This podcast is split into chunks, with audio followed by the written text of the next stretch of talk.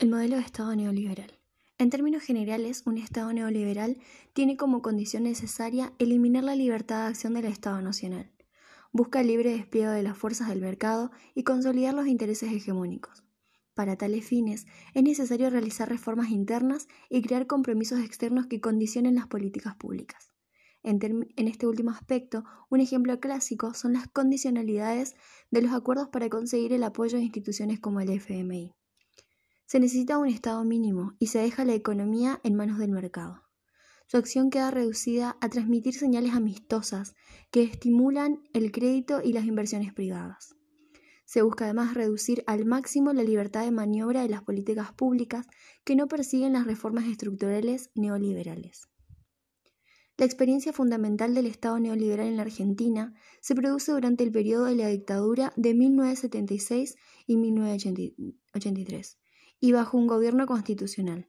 Los años comprendidos entre fines de 1989 y la crisis final del 2001.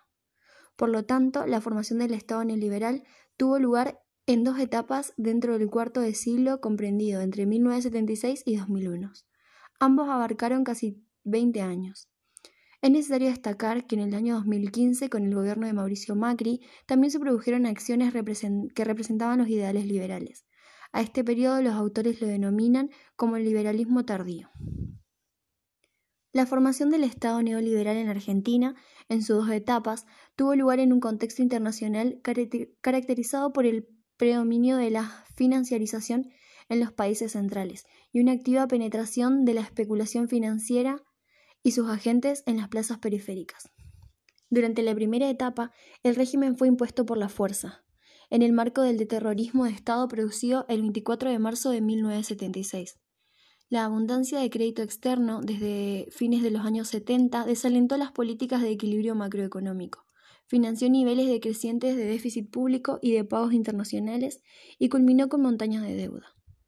En esa época, en América Latina prevalecía el pensamiento único, fundado en el consenso de Washington y su énfasis en la apertura de los mercados, la desregulación financiera y la preferencia por la inversión extranjera sobre la nacional y la reducción del Estado para garantizar el orden público y la libertad económica. Los consecuentes desequilibrios macroeconómicos y el aumento incesante de la deuda fueron acompañados por el deterioro del tejido económico y social. La desindustrialización fracturó cadenas de valor, afectó particularmente a las pequeñas y medianas empresas, aumentó el desempleo y agravó la desigualdad en la distribución de ingresos. En línea con los preceptos del neoliberalismo, la dictadura retrajo la intervención del Estado al comercio exterior y en el mercado financiero, impulsando así un nuevo modelo económico. Asistimos a una liberación de las importaciones a partir de la rebaja de aranceles que permitió el ingreso de productos de manera indiscriminada. Resulta interesante ver la propaganda de la época que muestra que los productos nacionales que se vendían en el país eran de mala calidad y que una vez liberadas las importaciones, la competencia haría que la producción nacional mejorara.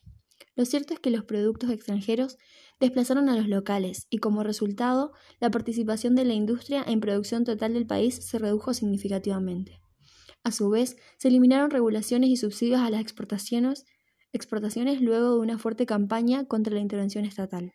De este modo, se observó una caída en la participación de las exportaciones industriales.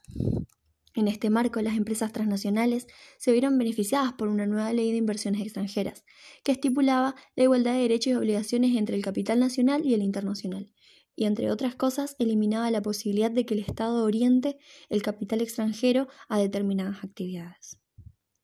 Durante la segunda etapa se sostuvo dentro de un régimen constitucional y fue ratificada por las urnas en los comicios de 1995.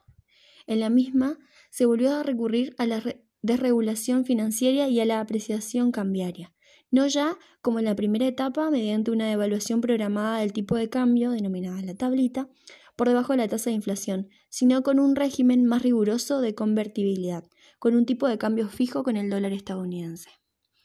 Entre otras medidas, se realizó una reducción del, estado, del gasto público, se privatizaron empresas del Estado, se abandonó la obra pública y se congelaron las vacantes de empleos estatales, culminando con la política de retiros voluntarios donde la gente recibía dinero para abandonar sus trabajos antes de la edad jubilatoria, con lo que supuestamente podrían realizar inversiones de empleo privadas.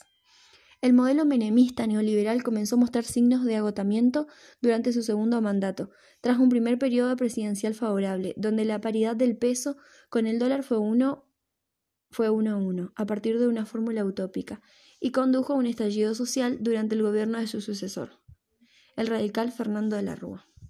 Cuando los depósitos de los ahorristas fueron congelados ante la suposición real de una fuga desproporcionada por la creciente desconfianza de los depositantes.